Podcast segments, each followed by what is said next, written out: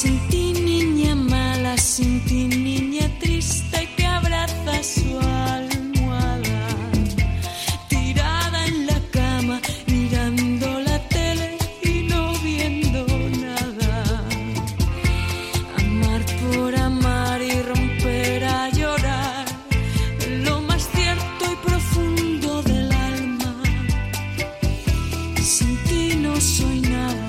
Podríamos dedicar a la justicia. Sin ti no soy absolutamente nada, independientemente que este sea uno de los grupos favoritos, sino el favorito de nuestro siguiente invitado. Leía el otro día a Antonio Maestre decir que si eres de izquierdas, la justicia es tu enemiga a propósito de la sentencia contra José Antonio Griñán, pero el protagonista ha sido Carlos Lesmes, el presidente del Consejo General del Poder Judicial, que ha pasado de héroe a villano en cuatro semanas y que además le ha salido el tiro por la culata, porque le han nombrado a otro que no era el que quería él, pero bueno. Vamos a ver lo que nos cuenta Tonchu Rodríguez. Tonchu es secretario de Estado de Justicia. Tonchu, Egunon, buenos días. Egunon, buenos días, Agustín. Bueno, la entrada de Amaral no ha estado mal, ¿no? Yo, yo sigo diciendo que tu programa es de los programas no musicales el que mejor música pone, o por lo menos el que más me gusta a mí. Muchísimas gracias, Tonchu. Oye, ¿cómo se está viendo, cómo se está viviendo en, en, el foro ahí en Madrid todo este follón del Consejo General del Poder Judicial, Tonchu? Pues es tremendo, ¿no? Yo creo que después de, cuatro años seguimos con, con un bloqueo del Consejo y, la situación es insostenible. Tú lo decías antes, eh, eh, Carlos Esmes se ha ido. Eh, yo, yo tengo que contenerme en estos momentos en aras al, acuerdo de que se renueve definitivamente el Consejo ¿no? y cumplir con la Constitución.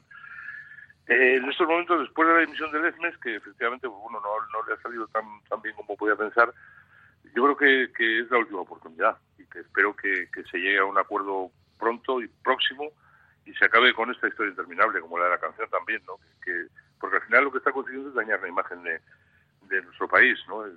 cuatro años de retraso en renovar el, el órgano judicial por excelencia, ¿no? Y, y por eso yo quiero contenerme, no, no quiero decir nada, nada que lo estropee, ¿no? La, la, verdad es que yo no sé si esta especie de catombe judicial podrá llegar en el sentido de que nos afecte a los ciudadanos y se paralice la justicia. No, a ver, paralizar la justicia no, porque porque al final los 5.000 jueces, los más de 5.000 jueces que hay en España que, levantan todos los días la persiana de su despacho, siguen trabajando y trabajando muy bien, ¿no? Eh, pero si es verdad, ellos lo hacen desde sus eh, despachos, pero sí es verdad que sus jefes, los, los del órgano judicial por excelencia, pues eh, pues no, no se han querido ir durante cuatro años más, ¿no? Y, aunque el gobierno haya trabajado para, para intentar hacerlo, los grupos parlamentarios también, pues ha habido un bloqueo. Y yo espero que ahora, de verdad, sea la, la definitiva y se está trabajando por ello, para conseguir que, que, que, se, que se renueve el órgano judicial, ¿no? Yo creo que ahora, en el momento en que nos encontramos, Agustín, creo que hay que hablar menos y trabajar más, si me permite la expresión. Pues sí, eh, ¿sabes lo que pasa, Tonchu? Que mm, estás viendo casos, yo que sé, pues Esperanza Aguirre que esquiva el banquillo, eh, la, que era secretaria general de Cospedal también esquiva el banquillo, eh, el otro esquiva el banquillo. sin embargo, a Griñán y a gente... No, no quiero comparar los temas, quiero comparar... Yo no sé si es, eres partidario de lo que decía Antonio Maestre o no, si eres de izquierdas, la justicia es tu enemiga. No, yo tampoco tampoco creo que tenga que ser así, ¿no? Pero sí es verdad que en los últimos mm, días se están viendo cosas muy muy curiosas, ¿no? Tú has puesto algunos algunos ejemplos. El poder judicial no no olvides que es un poder del Estado y, y ahora mismo está absolutamente desprestigiado, ¿no? Y yo creo que hay que hacer un esfuerzo para, para trabajar para volver a prestigiarlo, ¿no? Porque porque insisto, ¿eh? los 100.000 jueces que hay en que hay en España todos los días eh, se levantan por la mañana, van a su despacho eh, trabajan, ponen sus sentencias, hacen los juicios, atienden declaraciones. Es decir, es un compendio de actividad muy importante.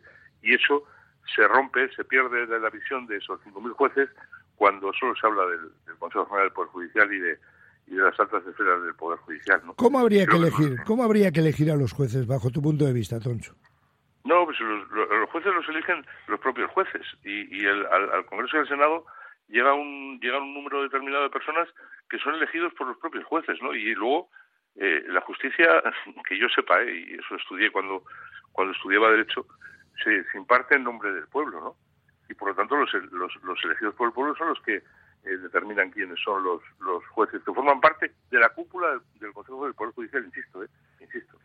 se, ya se hace a través de los de los representantes populares, ¿no? Pero que se quiere buscar otra fórmula, bueno, es curioso que cuando uno gobierna eh, no lo cambia y cuando está en la oposición quiere cambiarlo, pero, pero aún así, eh, eh, yo creo que, insisto, creo que hay que hacer un esfuerzo, rebajar la tensión, mantener la discreción y dejar que en estos momentos, pues bueno, se trabaje para, para que se produzca esa renovación cierta. Tonchu Rodríguez, secretario de Estado de Justicia, cuando oyes que una persona ha sido detenida 52 veces puesta a nivel a disposición judicial, sale por otra puerta, cada día los malos entran por una puerta y salen por otra. ¿Qué hacer? ¿Quién tiene que meter mano? ¿El juez? ¿El legislador? ¿Qué se hace aquí? Ah, yo intento explicarlo porque es verdad lo que dices, ¿eh? pero pero tampoco es tanto. ¿no? Los, últimos datos que, sacó el Ministerio del Interior, creo que fue en 2020 o 2021, eh, dicen que esas circunstancias de multirreincidencia se dan en un 20%, un 19,9%.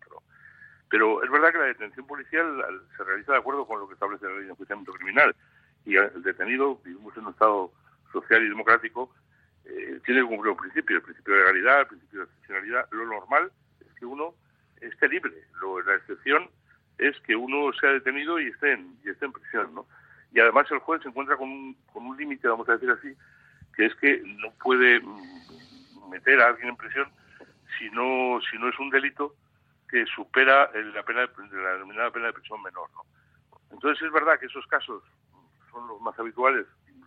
Bueno le han detenido siete veces en un día seis veces en un día y le han puesto en libertad eh, insisto eh, los datos son que no llega un 20% pero pero hay que cumplir determinados eh, principios legales tanto la policía en el momento de la detención como el juez en el momento de la instrucción no y por lo tanto pues bueno eh, tendría que hacerse una, una nueva legislación. Es verdad, todo hay que decirlo, que, se presentó una, eh, yo recuerdo que estaba en, mayo, se presentó una proposición de ley eh, por parte del Partido Socialista para castigar el delito de hurto eh, como de delito leve si se ha cometido en tres ocasiones, la multirreincidencia, eh, condenarle como un delito, delito más grave. ¿no? Yo creo que eso también va a evitar esa imagen, ese 20% de casos donde dice, no, es que entra una puerta y sale por otra. Pero, eso es, ¿no? Pero, pero sí es verdad que hay que cumplir determinadas eh, actuaciones que tienen que hacer la policía en el momento de la detención y los propios jueces en el momento de la instrucción. Pues nada, suerte con el Consejo General del Poder Judicial, a ver si antes de, que nos quedemos todos calvos, a mí me queda poco, pero bueno, se, soluciona se soluciona el tema tres horas el otro día, Núñez Feijó eh, con Pedro Sánchez, Pedro Sánchez, Núñez Feijó, a ver si lo arreglan de una puñetera vez. Tonchu Rodríguez. Yo, yo el tuve la oportunidad, ya en las Fuerzas Armadas, estaba sentado justo detrás de Fijó, tuve oportunidad de hacerle, arreglarlo ya, porque la imagen de la justicia eh, en España se está deteriorando. Se está deteriorando eh, de, de puertas afuera, eh, en Europa, por ejemplo, y de puertas adentro, ¿no? de los propios ciudadanos. Y, y yo le pedí que se evitara ese bloqueo y que se que se consiguiera por fin renovar la cúpula, porque al final lo sufren los ciudadanos y también, insisto, los 5.000 jueces que todos los días levantan la pasión. Tenía hoy un amigo, un Séneca de pueblo, que decía, la justicia cuando llega tarde ni justicia ni nada, ¿no? Algo, algo, de eso, algo de eso tiene que haber. Toncho Rodríguez, secretario de Estado de Justicia, como siempre ha sido un placer. Muchísimas gracias por asomarte a este eh, moliendo café de Radio Popular. Un abrazo, Toncho. Un abrazo muy grande. Un abrazo muy grande, Agustín, y sigue poniendo esas magníficas canciones. Lo haremos. Gracias. Hasta luego. Un abrazo. Buen fin de semana. Moliendo Café, Radio Popular, Herri Ratia.